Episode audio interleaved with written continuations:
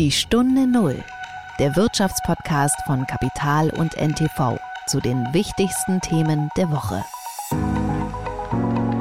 Wir haben ja während Corona einen großen Schub äh, erlebt und gesehen, dass äh, Fahrradwege plötzlich mit äh, gelbe Markierungen äh, erschaffen worden sind. Äh, und das ist sehr schön. Und wir hoffen natürlich, dass diese Entwicklung weitergeht. Wenn ich Deutschland mit Holland vergleiche, und natürlich sind wir da infrastrukturell und äh, in Bezug auf äh, Fahrradbenutzung noch, ja, da haben wir noch ein bisschen was zu lernen. Aber wenn ich dann die Größenverhältnisse angucke und sehe, wie viel mehr Potenzial Deutschland eigentlich noch hätte, da haben wir für die nächsten Jahre noch wirklich genug zu tun. Heute ist Freitag, der 6. Januar und wir heißen Sie herzlich willkommen zur ersten Folge der Stunde Null im neuen Jahr. Wir sind Nils Kreimeier und Horst von Butler. Horst, äh, hast du ordentlich geböllert zu Silvester? Wir haben normal geböllert. Das Neue war tatsächlich, ähm, dass meine Kinder das das erste Mal so ein bisschen übernommen haben. Also ich habe da so ein bisschen eingekauft, nicht zu viel, aber auch so okay, hatte nach zwei Jahren auch wieder Lust und äh, ich musste wenig anzünden, sondern ich habe diese sanft rangeführt. Wir haben, äh, ich war nicht in Berlin, das war, glaube ich, auch eine ganz gute Wahl, sondern da oben in Mecklenburg-Vorpommern. Ich konnte aber so die Lübecker Bucht ein bisschen sehen und ähm, ich weiß nicht, meine Stichprobe hat mir irgendwie so sagen lassen, die Leute hatten doch ziemlich Bock auf Böllern nach zwei Jahren. Also du überträgst das Risiko auf deine Kinder, ja? Ich habe habe die da herangeführt. Die werden das eh irgendwann machen und das war sehr lustig. Ähm, fried, aber nicht so, äh, aber sehr friedlich im Vergleich zu Berlin. Ich will da keine Witze jetzt drüber machen. Das ist ja schon ein ernstes Thema. Äh, bloß, dass wir gleich so eine Böllerverbotsdebatte haben, da habe ich mir auch gedacht, das können wir überhaupt nicht gebrauchen in diesem Jahr, weil wir haben ja echt wichtige Themen vor uns. Ja, genau. Äh, wir haben wichtige Themen, zu denen wir gleich kommen werden. Ganz kurz ein Ausblick auf das heutige Interview. Ich habe, äh, es geht ums Radfahren. Bei diesem milden Wetter, den man da draußen hat, sieht man ja schon sehr viele Leute wieder auf die Räder steigen. Vor allem äh, dich sehe ich. Du, du radelst ja so fleißig immer ins Büro. Diese äh, zehn Kilometer oder wie viel ist das hier? Ja, es sind zwölf sogar, zwölf ins Büro von mir aus. Genau. Also ich werde ganz neidisch. Ich habe gesprochen äh, mit dem Deutschlandchef von Swapfeeds. Viele unserer Hörerinnen und Hörer werden das vielleicht kennen. Das sind diese Räder mit diesem blauen Vorderreifen, die man in den Städten sieht und die über so ein Abo-Modell vertrieben werden. Äh, und der sagt also, was er alles tut, um Deutschland zu einem richtigen Radfahrerland zu machen. Und dich hat er ja schon bekommen, nicht schlecht. Das war die Woche. Horst, man hatte ja äh, Ende des vergangenen Jahres äh, 2022 so ein bisschen das Gefühl, irgendwie geht da eine ganze Menge den Bach runter. Wir haben diesen schrecklichen Krieg äh, äh von Russland gegen die Ukraine, wir haben steigende Preise, wir haben hohe Energiekosten, äh, die unsere Industrie bedrohen. Äh, und gleichzeitig sieht man ja immer wieder so einzelne Anzeichen, dass vielleicht doch alles nicht ganz so schlimm werden könnte, wie man ursprünglich gedacht hat, oder?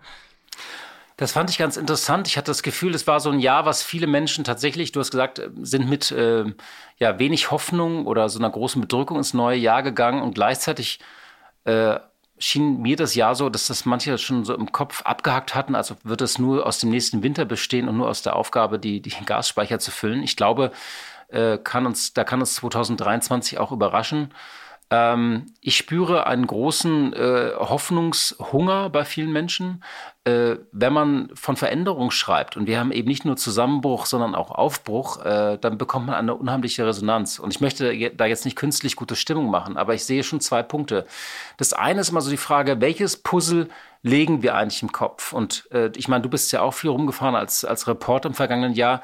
Natürlich gibt es Geschichten ähm, von Krisen, äh, von, ähm, von ja, äh, auch, auch schmerzhaften äh, Entlassungen, von Ende von Geschäften. Die Bäckereien haben geschlossen. Ähm, wir waren bei der Glasindustrie, äh, bei, der, bei den energieintensiven Branchen. Aber auf der anderen Seite sieht man eben auch äh, viel Aufbruch. Wir haben ja auch ähm, Startups besucht, die gewachsen sind. Ich habe die Geschichte von Enpal erzählt, die vermieten Solaranlagen, die, deren Umsatz sich verdreifacht hat. Also die Frage ist immer, welches Puzzle legen wir eigentlich im Kopf? Sehen wir nur äh, sozusagen das Puzzle des Abstiegs oder des Aufbruchs? Ich glaube, dass da eben immer auch sozusagen der Lärm des Abstiegs lauter ist, ist als die Musik des Aufbruchs. Die Frage ist ja so ein bisschen, ob in all den äh, schlechten Nachrichten, die wir im vergangenen Jahr bekommen haben, irgendwie dann auch so der, der Keim für, für positive Dinge liegt. So wie wir gesehen haben, dass wir offensichtlich als Land ja in der Lage waren, uns relativ schnell auch von äh, russischen Energielieferungen zu befreien. Und dann vielleicht auch tatsächlich ähm, mehr Tempo hinzubekommen, äh, was unsere Energiewende angeht? Das ist ja so ein bisschen so, so die Frage, die, die, die äh, finde ich dahinter steht. Liegt in den, dem Schlechten der Keim zum Guten, sozusagen so ganz poetisch gesagt. Das darf man beim Krieg, da muss man immer aufpassen, äh, dass man das jetzt nicht sagt, äh, Krise als Chance bei einem Krieg. Trotzdem muss man sagen, äh, oft ist mir das zu statisch und wir unterschätzen, glaube ich, die Kunst der Anpassung in vielen Unternehmen. Natürlich ist das für viele hart und es wird harte Entscheidungen geben, auch in diesem Jahr. Aber ähm, die sehen ja, die sind ja nicht still und ähm, diese ganzen Mittelständler, ob jetzt in Ostwestfalen oder im Schwarzwald, äh, die haben ja über Jahrzehnte oder Jahrhunderte auch ähm, eine gewisse Resilienz entwickelt, auch Anpassungsfähigkeit, solche Krisen zu überstehen, ihr Geschäftsmodell anzupassen. Ich erinnere noch, als äh, auch du bist doch damals äh, so in den zehner Jahren viel in diese Täler gefahren, als es darum ging, ob die Digitalisierung, ob wir das gebacken kriegen. Äh, oder hieß ja irgendwie hoffnungslos abgehängt. Und man hat da eben auch gesehen, dass die in der Lage sind, sich anzupassen. Mal, wie gesagt, mal verbunden mit, mit schmerzhaften Entscheidungen, da muss auch was abgestoßen werden oder dicht gemacht werden, aber es gibt dann eben auch Aufbruch. Und ein Symbol für diese Kunst, oder für, für diese Kunst der Anpassung oder zu dieser Frage, es bewegt sich doch etwas, das erleben wir auch diese Woche. Ähm, es gab ja vor Weihnachten diesen bemerkenswerten äh, Schwenk äh, von Robert Habeck, der gesagt hat, wir wollen jetzt doch äh, äh CCS testen, kurz, das heißt ja Carbon Capture and Storage, das ist im Kern ja diese Technologie, bei, bei der man äh, CO2 auffängt und dann äh, einspeichert. Zum Beispiel, man fängt es auf einer Fabrik da fängt man es auf und dann ähm, wird das bisschen transportiert und irgendwo unter der Erde eingepresst. Und das war ja durch ein kompliziertes Gesetz de facto nicht möglich in Deutschland. Und ähm, naja, jetzt wollen sie es doch prüfen. Das zeigt mir eben, es bewegt sich doch was. Ne? Dass ich dich mal erleben würde, dass du einen äh, grünen Minister äh, lobst, Horst. Äh, ich habe Robert Habeck schon früher mal gelobt. Ich lobe ihn nicht für alles, äh, aber äh, es ist ja richtig, dass er das macht. Und ich kann das Geschrei äh, nicht mehr hören. Da ist ja teilweise äh, die Rede von einem CO2-Endlager oder äh, der BUND nennt, spricht von Klimamüll. Das ist halt CO2, was wir emittieren und wir werden es in bestimmten Branchen nicht vermeiden können. Unter anderem der Chemiebranche oder der Zementbranche. Und da muss man sich überlegen, was wir damit machen. Und eine Möglichkeit, eine Technologie, die wir erforschen müssen, das sagt sogar der Weltklimarat, ist, äh, die, die Möglichkeit, dieses CO2 aus der Luft zu holen und äh, entweder zu nutzen oder einzulagern. Und wir müssen diese Technologie, die ist teuer, wir müssen sie erforschen. Und es wäre gar nicht so schlecht, wenn Deutschland auch eine eigene Fähigkeit hätten, weil die Norweger, die haben daraus ein Geschäftsmodell gemacht. Du hast es dir ja auch mal angeschaut, nicht?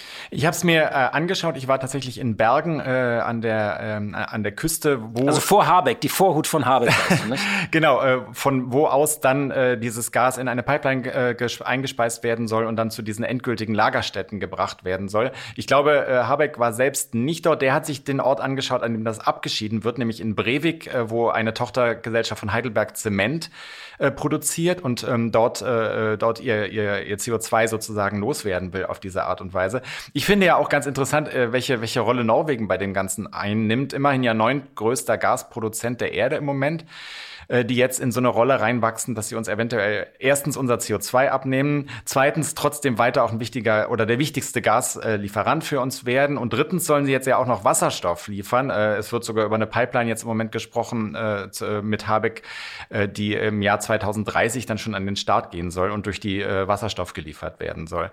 Also irgendwie Norwegen wird Norwegen eine zentrale immer Rolle für uns. Ja, wir dürfen uns nicht zu abhängig machen.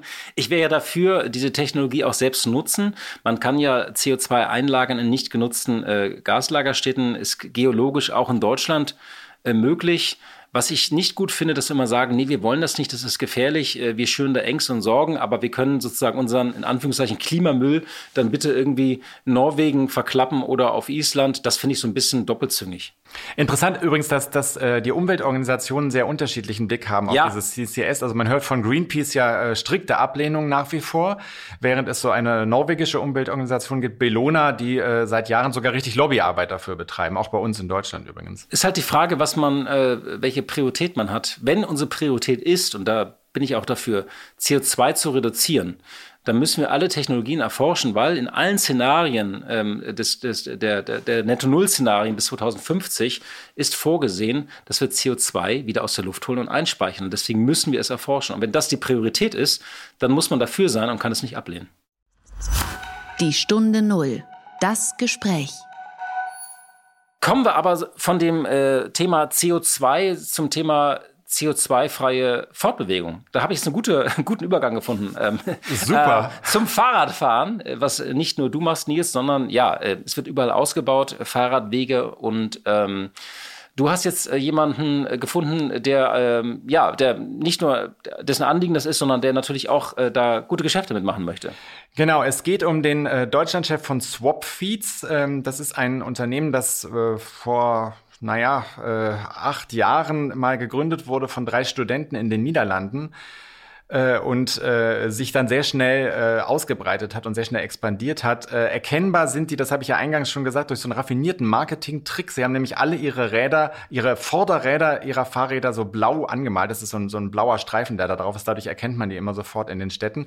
Und das Prinzip ist nicht so wie bei so Kurzzeitleihen, dass man die äh, per App dann ausleiht und für fünf Minuten äh, fährt und dann wieder irgendwo abstellt, sondern äh, man hat eine monatliche Mitgliedsgebühr, nennt sich das, und dafür bekommt man so ein Fahrrad dann hingestellt. Und äh, wenn irgendwas kaputt ist, irgendein Ersatzteil fehlt, irgendeine Panne ist, dann äh, kümmern die sich sofort. Das heißt, man, die nehmen einem diese ganzen Sorgen ab. Auch, äh, ich muss nie wieder einen Platten flicken? Du müsstest theoretisch tatsächlich nie wieder einen Platten flicken oder auch sonst irgendwas machen oder dir irgendwie die Finger schmutzig machen. Das ist, äh, machen die alles für dich. Also die rechnen so ein bisschen mit deiner Faulheit sozusagen.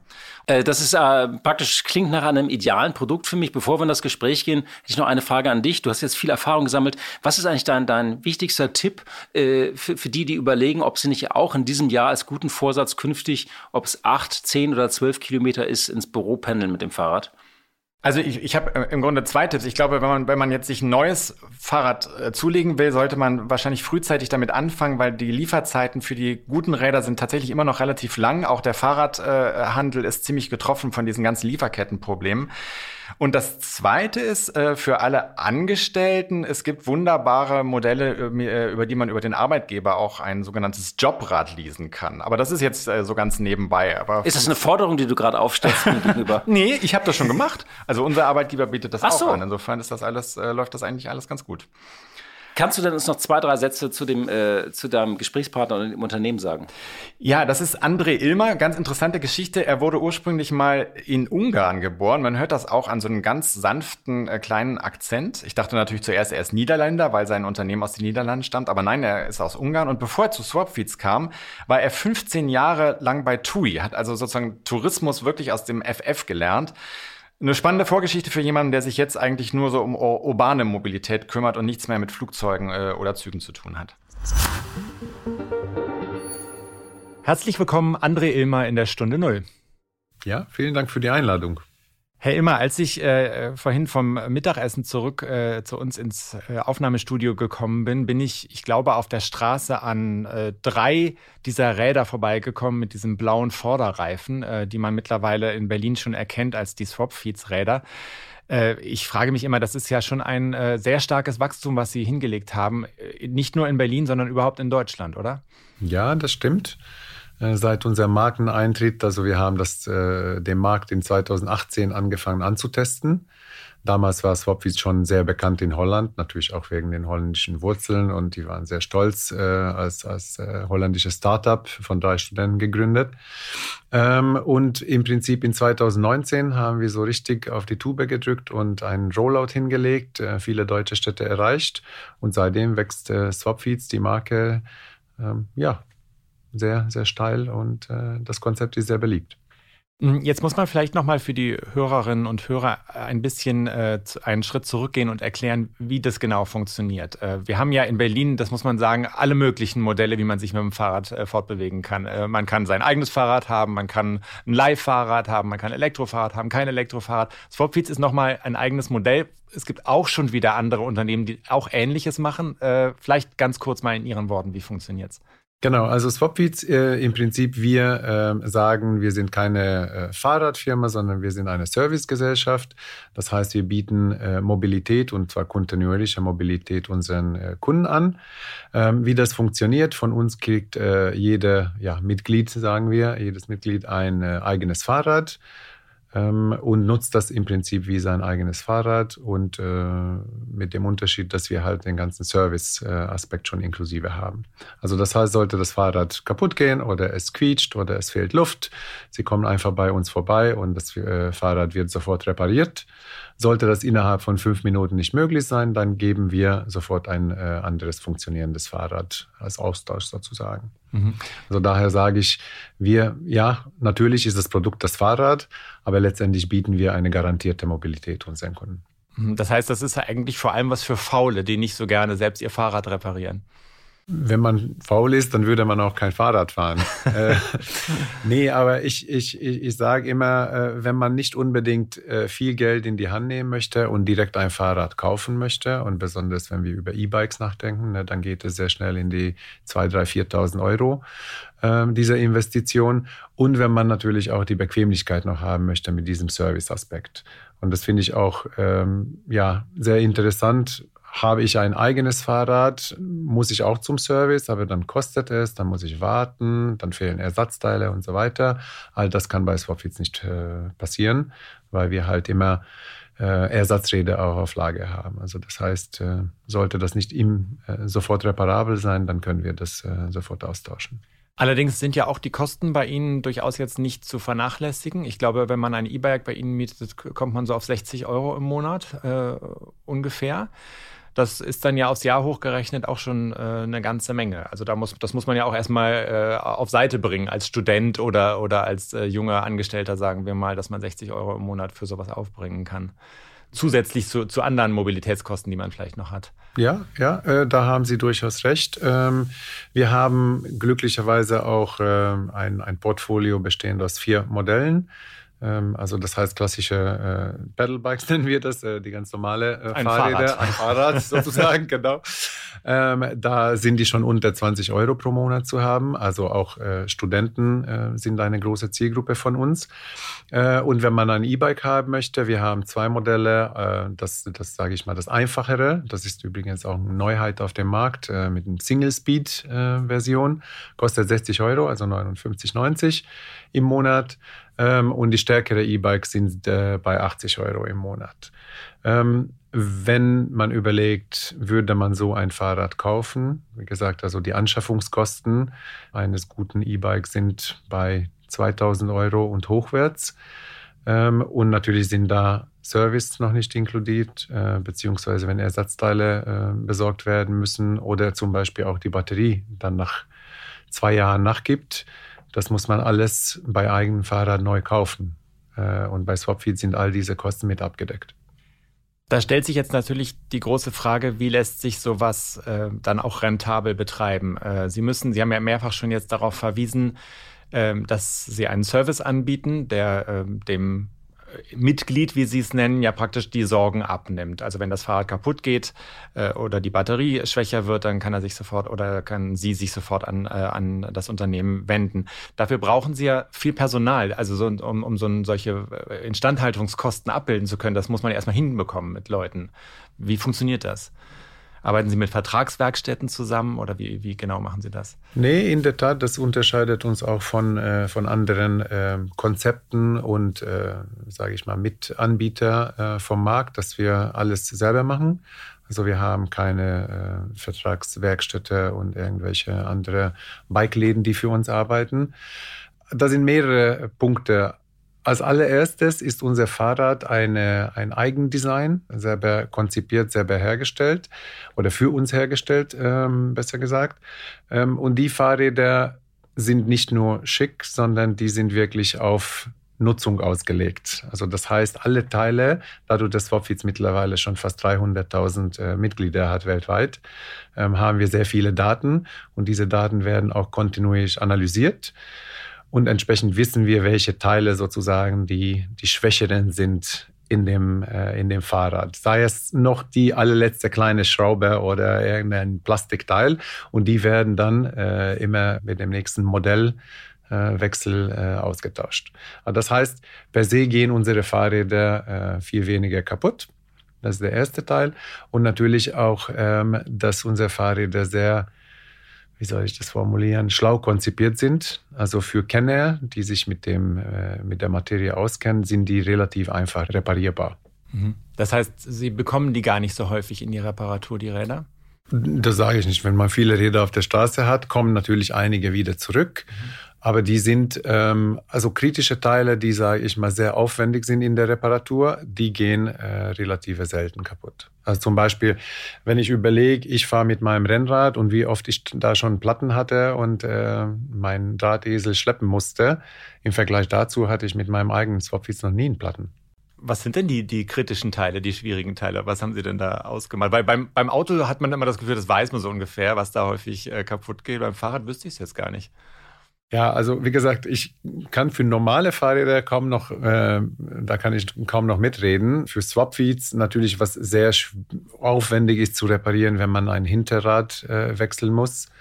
Ähm, das ist, äh, das ist immer so ein, das dauert halt. Und ansonsten, ja, die Gangschaltung, äh, beziehungsweise teilweise die Bremsen. Aber all das äh, ist bei Swapfeeds schon fast auf Perfektion getrimmt. Mhm. Das Unternehmen verdient aber noch kein Geld, wenn ich das richtig verstanden habe. Ähm, als Gesamtunternehmen haben Sie recht. Äh, operativ, äh, einzelne Standorte sind schon durchaus äh, mit einem äh, profitablen Umsatz unterwegs, äh, profitablen Ergebnis unterwegs. Gut, das ist das, was die Carsharing-Anbieter, glaube ich, auch immer gesagt haben, bevor sie dann irgendwann aufgegeben haben. Äh, aber äh, sie werden wahrscheinlich sagen, äh, sie wachsen halt. Wachs sie sind auf Wachstum angelegt und äh, das ist ein Grund, weshalb sie im Moment noch nicht auf die Rentabilität schauen. Zumindest nicht in erster Linie. Genau, wir schauen durchaus auf die Rentabilität. Also das heißt auch nicht, dass wir ähm, zum Beispiel, wenn wir sehen, dass einige Standorte nicht funktionieren, warum auch immer, dann treffen wir durchaus mit schweren Herzen die Entscheidung, diese Standorte zu verlassen, um dafür viel mehr in Standorte, die richtig gut wachsen, zu investieren. Ähm, Sie haben, glaube ich, in Deutschland, Sie haben es gerade gesagt, äh, auch schon Standorte wieder aufgegeben, die Sie einmal begonnen haben. Ich glaube, Aachen ist so ein Fall, Freiburg, genau. wenn ich das richtig Absolut. sehe. Was überraschend ist, weil man Freiburg jetzt ja wirklich als Fahrradstadt äh, auch im Kopf gehabt hätte. Ähm, was sind so die Erfahrungswerte, die Sie machen? Also warum funktioniert das Modell in der einen Stadt und in der anderen nicht? Gibt es da so eine allgemeine Regel oder ist das wirklich immer standortspezifisch? Wenn Sie die Antwort wissen, sagen Sie es mir bitte, weil ich weiß es nicht. Ähm, also natürlich haben wir sehr viel gelernt. Am Anfang haben wir da sehr äh, wissenschaftlich ähm, angefangen zu, zu arbeiten und, und sind einfach äh, datenbasiert rangegangen und geguckt, wie groß ist die Population, wie beliebt ist Fahrrad. Äh, man hat da diverseste Studien und Befragungen, zum Beispiel von den ADAC. ADFC, Entschuldigung. Ähm, diese Fahrrad-Klima-Reports. Äh, ähm, aber in der Tat, da schneidet Freiburg mittlerweile, glaube ich, schon vor Münster ab. Aber Freiburg hat für uns nicht funktioniert. Wahrscheinlich, weil die meisten schon mit ihren eigenen Fahrrädern äh, unterwegs waren. Ähm, ein Gegenbeispiel ist Münster. Münster floriert und ist eine unserer äh, ja, beliebteste Standorte. Das heißt, selbst wenn man so zwei klassische Fahrradstädte hat wie Freiburg und Münster, lässt sich auch da noch kein Schema drüber, drüber legen. Genau, nicht, nicht, nicht eindeutig. Es gibt keine Antwort auf die Frage, wo es gut funktioniert und wo nicht. Mittlerweile wissen wir. Mhm. Also äh, wir haben es ausprobiert und einige Standorte funktionieren wirklich sehr gut und andere Standorte äh, laufen eher mäßig. Und dann äh, liegt es bei uns als Unternehmen äh, auf wirtschaftlicher Basis äh, zu gucken, was ist die Prognose, was erwarten wir und wie lange können wir in einen Standort investieren, welche ja letztendlich relativ wenig Erfolgschancen aufzeigt.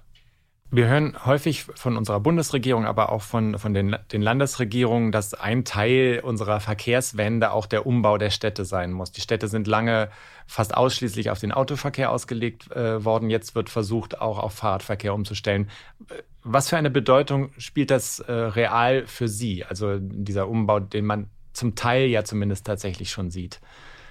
Ja, das ist natürlich, ähm, wenn kein, keine Fahrradinfrastruktur vorhanden ist, dann ist es schwierig, äh, das Fahrradfahren äh, zu promoten. Also das ist für uns sehr, sehr wichtig äh, und auch für unsere Mitglieder ist es sehr wichtig. Wir sehen das in Städten, wo eine gute Infrastruktur vorhanden ist, wo äh, die Menschen das Gefühl der Sicherheit haben zum Beispiel, es viel einfacher ist für uns Fuß zu fassen. Ähm, ja, Verkehrswende. Wir haben ja während Corona einen großen Schub äh, erlebt und gesehen, dass, äh, dass viele Städte auch, äh, ja zum Beispiel Berlin, temporär sehr viele Straßen äh, umgewandelt hat und äh, Fahrradwege plötzlich mit äh, gelbe Markierungen erschaffen worden sind. und das ist sehr schön. Und wir hoffen natürlich, dass diese Entwicklung weitergeht und die Städte mehr und mehr in Richtung alternative Mobilität, Mikromobilität gehen. Und ich tendiere mittlerweile auch dazu, das nicht nur auf, auf die Mobilität äh, einzugrenzen, sondern zu sagen, wir müssen die Städte gesamtheitlich umdenken, wie die gerechte Platzverteilung ausschauen soll. Ähm, und dam, damit meine ich, natürlich werden Autos jetzt nicht komplett verschwinden. Die, die haben ihre Berechtigung und das ist auch gut. Und ich glaube, äh, wenn man bequem, gut und nachhaltig unterwegs sein möchte, dann ist es, wird es immer eine Kombination von all diesen Modalitäten werden. Was natürlich fraglich ist, macht es Sinn, die Straßen mit ungenutzten Gegenständen vollzustellen, also parkende Autos, die, sage ich mal, nur am Wochenende gefahren werden und äh, während der Woche nur einfach da rumstehen und den Platz äh, von anderen Verkehrsteilnehmern oder Fußgänger äh, wegnehmen. Ja, äh, genau. Das ist die eine Seite, wie viel Platz dürfen die Autos beanspruchen. Die andere Frage, die ja jetzt tatsächlich auch schon in deutschen Großstädten gestellt wird, wie viel Platz dürfen die anderen Verkehrsmittel beanspruchen? Es gibt ja jetzt schon die ersten wütenden Berichte über die abgestellten E-Scooter, äh, über Fahrräder, die auf dem, auf dem Bürgersteig stehen. Äh, Leihfahrräder ist häufig äh, so die Frage. Ist das was, was, was Sie auch zurückgespielt bekommen? Weil man erkennt ja diese Fahrräder. Das ist auf der einen Seite ein Vorteil mit diesem blauen Reifen. Auf der anderen Seite wird dann jedes dieser Fahrräder eben auch mit Ihnen assoziiert und nicht mit dem Besitzer oder mit dem Mitglied, ähm, das es nutzt. Genau, ich glaube, ähm, dadurch, dass unser Konzept ja ganz anders ist, das ist jetzt nicht ein Leihfahrrad, was man für 30 Minuten oder 28 Minuten äh, nimmt und von A nach B benutzt und dann einfach in die Büsche abstellt. ja, das ist platt gesagt, aber das ist äh, faktisch so. Ähm, sondern die Fahrräder gehören jeweils einer Einzelperson und diese Einzelperson bewegt dieses Fahrrad ja in, in, in seinem oder ihrem täglichen Leben. Ähm, daher, die werden nicht irgendwo stehen gelassen und dann vielleicht einen Monat später wieder genutzt, sondern die gehören, als wäre das ihr ein eigenes Fahrrad von einem äh, Menschen, der da lebt. Swapfeeds ist äh, mittlerweile äh, übernommen worden von einem niederländischen äh, Fahrradkonzern von PON, den man, glaube ich, wie viele in der Fahrradwelt als Nicht-Experte nicht unbedingt äh, kennt, aber ist ein großes Unternehmen, hat äh, viele Fahrradmarken unter sich und spielt auch eine, eine wichtige Rolle in der Branche. Ähm, können Sie ein bisschen sagen, was ist sozusagen, was steht dahinter? Also was ist äh, der Sinn dieses Investments für PON? Sie sprechen jetzt nicht für PON, aber es wäre trotzdem interessant, spielen die äh, ähm, bei Ihnen ins Geschäft rein, reden die mit? Wie sieht das aus? Also PON ähm, war relativ äh, früh schon mit Swapfields äh, involviert. Also die haben äh, damals äh, durch äh, eine ihrer, ähm, wie soll ich sagen, ähm, für Startup spezialisierte Abteilungen äh, auf, auf Swapfields gestoßen. Ähm, aber die sind einfach Shareholder, die äh, reden nicht im täglichen Geschäft rein. Natürlich wollen die wissen, dass das Geschäft in die richtige Richtung äh, läuft und, und expandiert, aber das hat äh, keine operative, äh, wir sind nicht operativ eingebunden in, in das ganze Pon Holding. Also Sie sind auch kein Absatzkanal für die Räder, äh, weil, weil Sie ja ein eigen entwickeltes äh, Rad haben. Genau, genau, genau. Also wir sind keine, wir, wir nutzen nicht die, die Markenwelt äh, von PON, die die äh, sonst noch äh, in ihrem Portfolio haben, sondern die Swapfeeds-Räder werden wirklich von unseren eigenen äh, Designer erstellt und dann natürlich in der Fahrradherstellungsinfrastruktur hergestellt. Ähm, unsere, die meisten Fahrräder kommen ja, aus Europa. Also ähm, in äh, Litauen werden viele hergestellt, aber auch in Portugal, teilweise äh, wurden in Deutschland hergestellt. Das ist je nachdem, wo Kapazität verfügbar ist, aber definitiv jedes Mal nach unserer äh, Vorstellung und nach unseren Angaben. Äh, ein äh, Wachstumsfaktor für Swapfeeds äh, ist gewesen, dass sie auch in den äh, Businessbereich gegangen sind, also dass sie beispielsweise für Lieferdienste wie, wie Gorillas auch die Räder bereitgestellt haben. Jetzt geraten äh, gerade bei uns, aber auch in anderen Ländern diese Lieferdienste zum Teil äh, unter Druck. Gorillas weiß man nicht, wie, es weitergeht, äh, wollen wir auch nicht groß diskutieren, aber trotzdem, ähm, mit wie viel Sorge beobachten Sie das? Weil das war ja für Sie schon auch ein wichtiger Faktor, oder? Um ehrlich zu sein, wir haben die Lieferdienste nie aktiv gesucht. Die haben uns gefunden, ähm, weil natürlich äh, auch von der äh, Corona-Pandemie getrieben ähm, sind die Lieferdienste im Prinzip sehr schnell äh, expandiert und mussten eine Lösung finden, um ihre Flotte relativ schnell von 0 auf 100 zu bringen. Und es sind nicht so viele äh, Player im Markt, die äh, von heute auf morgen Tausende von Fahrrädern ausleihen können. Ne? Also daher, so wurden wir äh, zum Beispiel von besagten Gorillas gefunden, aber da gibt es ja einige Mitanbieter im Markt noch. Das ist wirklich eine, wie Sie schon sagen, eine sehr interessante Entwicklung und sehr interessant zu beobachten, wie sich der Markt auch in diesem Bereich konsolidiert. Und ja, die waren äh, oder sind teilweise ähm, wichtige Geschäftsbeziehungen für, äh, für uns. Aber das ist jetzt nicht explizit äh, ein großes Standbein von uns, äh, wovon wir äh, extrem abhängig wären. Also es ist vom prozentuellen Anteil nicht, nicht, nicht so äh, entscheidend, dass das, das ein Wegfall für Sie schmerzlich wäre, oder? Ja, und vor allem, das ist eine, eine sehr ähm, interessante oder war auch für uns eine sehr lehrreiche Reise in den, in den, in den letzten, ja, was war das, anderthalb Jahren vielleicht, ähm, weil die Bedürfnisse der Lieferdienste, egal ob das äh, Lebensmittellieferdienste sind oder äh, Essenslieferdienste, äh, ganz anders sind als äh, von privaten Nutzern. Deren Rider ähm, fahren viel mehr und benutzen die Fahrräder auch ganz anders äh, als, äh, als Privatpersonen. Das heißt, die brettern damit mehr durch die Gegend und, und dadurch sind die wartungsanfälliger, die Räder, oder? Das haben Sie gesagt. Aber Sie haben nicht widersprochen. Genau so ist okay. das. Ja, nee. Das ist einfach, ja, wie soll ich sagen, wenn das ist äh, genauso wie in der Autoindustrie ist es unterschiedlich, ob mit dem, äh, mit dem Fahrzeug äh, Pakete ausgeliefert werden jeden Tag oder nur eine Familie Wochenendausflüge macht. Right? Da schließt sich so ein bisschen die Frage an, ähm, ab wann ist so ein Markt gesättigt? Also ab wann zeichnet sich ab, dass Sie da so an so eine Grenze stoßen? Weil ähm, ich mich frage, also bei einer Großstadt wie Berlin oder München, es gibt ja einen, einen bestimmten Markt, den Sie damit abdecken können, wahrscheinlich äh, äh, Leute, die vielleicht nur für ein paar Jahre in die Stadt kommen, die kein eigenes Fahrrad mitbringen, aber irgendwann, wo ist ja Schluss? Irgendwo ist eine Grenze erreicht. Wo sehen Sie diese Grenze? Ich sehe die Grenze nicht. Ähm, also für mich zum Beispiel, ich, ich fahre sehr viel Fahrrad. Ja. Äh, für mich, ich habe es mir durchgedacht. Ich habe gedacht, das ist kein Modell für mich. Obwohl ich, äh, ich bin jemand, der viel Fahrrad fährt. Aber ich habe zwei Fahrräder, die ich ähm, im Tausch benutze und äh, ich äh, habe auch nicht so viele Wartungskosten mit den Rädern, dass ich das Gefühl hätte, das würde sich für mich lohnen. Ja, also ich glaube, ähm, wenn ich Deutschland mit Holland vergleiche, und natürlich sind wir da infrastrukturell und äh, in Bezug auf äh, Fahrradbenutzung noch, ja, da haben wir noch ein bisschen was zu lernen. Ähm, aber da ist der Markt schon noch deutlich stärker als in Deutschland, also für Swapfeeds. Aber wenn ich dann die Größenverhältnisse angucke und sehe, wie viel mehr Potenzial Deutschland eigentlich noch hätte, da haben wir für die nächsten Jahre noch wirklich genug zu tun.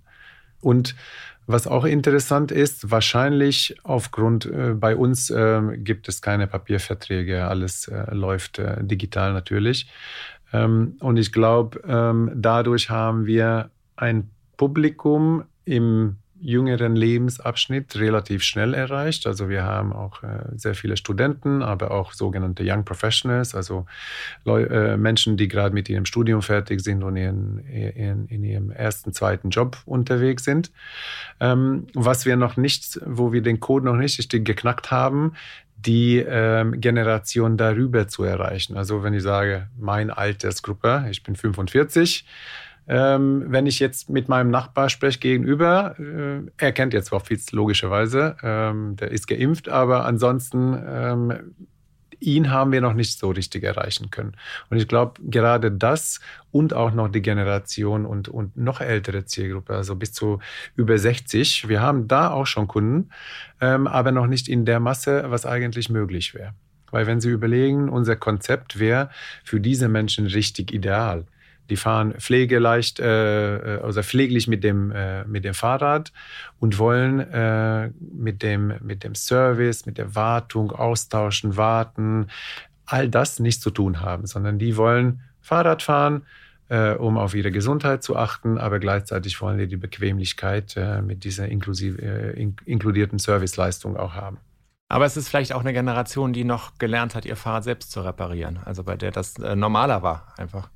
Ja, weiß ich nicht. Also wenn ich zu, zu ähm, in, in meine Nachbarschaft oder in, der, in der Familie ähm, rede, ich habe noch nie so sehr viele Leute getroffen, die sagen, ja, ich möchte unbedingt mich da bis zum Hals ölig machen, weil ich da die Kette ausbauen muss und irgendwelche Speichel wechseln muss und so weiter. Also die meisten sagen, ja, ich mache das, ich, ich kann das, aber wenn es mal eine, eine mittelschwere Reparatur ist, dann, ähm, ja, dann muss ich das in zur Werkstatt schaffen und dann muss ich warten und dann kostet es viel und all das äh, fällt mit Swapfeeds weg.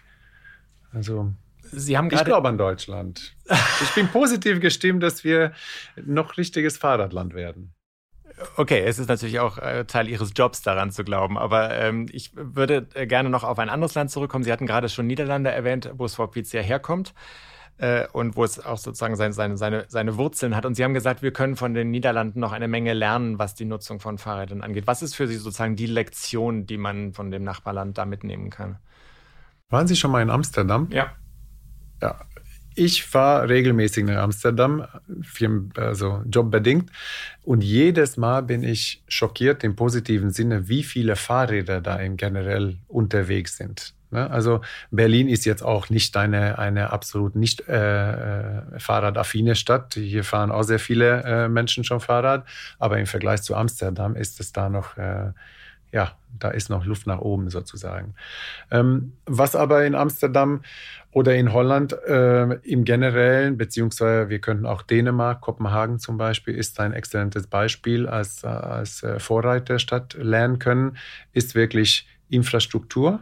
Also das heißt besser ausgebaute Fahrradwege, ähm, aber auch noch was zur Infrastruktur gehört, zum Beispiel Fahrradparkplätze an, an wichtigen Knotenpunkten. Ne? Also das heißt, das öffentliche Verkehrssystem mit den Fahrrädern zu verbinden. Das heißt, an Bahnhöfen äh, Parkgaragen zu haben für, für Fahrräder und einfach eine bessere, unsicherere Infrastruktur zu schaffen. Das ist sehr interessant. Ich habe da ein paar Bilder gemacht, wenn ich morgens da in Amsterdam spazieren gehe, dass auch Tunnel zum Beispiel gerechterweise in drei geteilt sind eine Spur für Autos, eine für Fahrräder und genauso viel Platz auch für Fußgänger. Mhm, so dass man nicht, nicht sozusagen um sein Leben fürchten muss, wenn man durch den genau, Tunnel durch. Genau, genau, genau. Und da sind auch die, die Fahrradwege klar äh, farblich markiert. Äh, da gibt es natürlich auch Verkehrsschilder äh, und, und Lichter für die Fahrräder. Und das ist da wirklich ähm, sehr organisiert und darauf ausgelegt, dass die Menschen, egal ob es regnet oder die Sonne scheint, äh, mit dem Fahrrad sicher von A nach B kommen. Vielleicht abschließend äh, eine Frage, die sich mir noch gestellt hat. Was passiert eigentlich, wenn so ein Rad geklaut wird? Passiert in Berlin ja leider sehr häufig, dass Räder geklaut werden. Glücklicherweise, dadurch, dass unsere Fahrräder halt ein eigenes Design haben, die sind auch mit Swapfeeds äh, als, als Marke gekennzeichnet und noch das blaue Vorderrad äh, haben, kommt es relativ äh, selten vor, dass die Fahrräder geklaut werden. Warum? Weil der Aufwand, um die in ein verkaufbares Produkt zu transformieren, einfach viel zu hoch ist. Also da denken die Diebe mittlerweile auch schon mit und sagen, ach, warum soll ich mir die Mühe machen? Dann nehme ich halt das äh, Fahrrad daneben. Das ist der eine Grund. Der zweite Grund ähm, ist, dass unsere Fahrräder äh, also das ist im Preis inkludiert, dass sie auch ein doppeltes äh, Schließsystem inkludiert haben, also eine Kette und auch den Speichelschloss.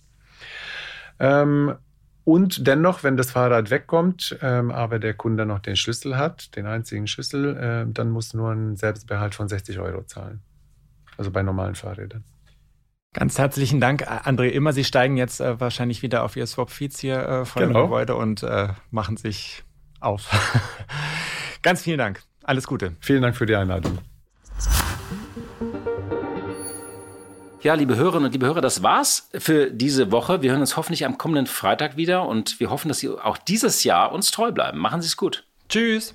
Die Stunde Null, der Wirtschaftspodcast von Kapital und NTV zu den wichtigsten Themen der Woche.